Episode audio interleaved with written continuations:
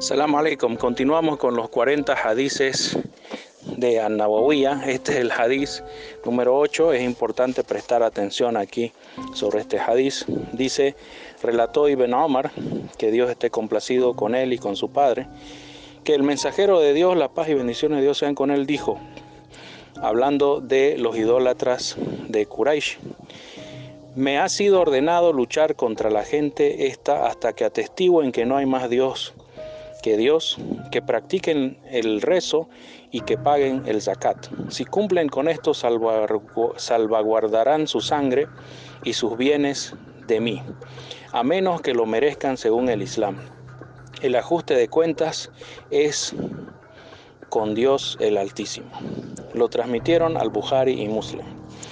En este hadiz el profeta Muhammad está haciendo referencia a un grupo específico de la gente de los idólatras de Arabia en esa época que lo habían perseguido, lo habían intentado asesinar, que habían perseguido a sus discípulos y asesinaban cada vez que tenían oportunidad a los musulmanes seguidores del profeta Muhammad sallallahu alaihi wasallam.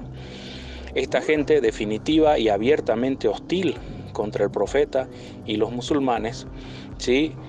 Dios le autorizó al profeta a defenderse y combatir contra ellos hasta que suspendan su, hostilidad.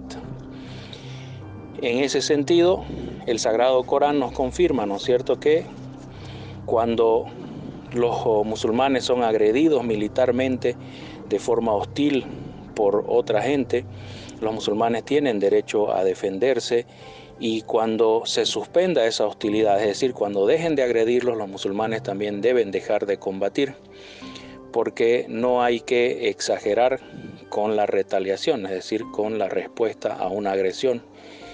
Em, entonces el profeta hablaba de estos que lo estaban agrediendo a él, que habían intentado asesinarlo varias veces y seguirían intentándolo más adelante, y también diciendo de que aparte de tener permiso de defenderse de ellos, él también iba a suspender cualquier eh, combate si esta gente suspendía su agresión y reconocía la unicidad de Dios y se unía a los musulmanes.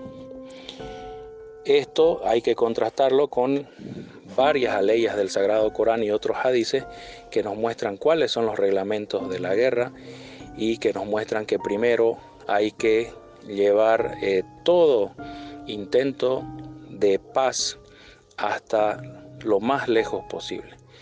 Y si no funciona, si no responden a las conciliaciones y los llamados de paz, entonces eh, cualquier persona tiene derecho a defender su vida, a defender su propiedad, defender eh, toda su humanidad de cualquier agresión hostil y militar.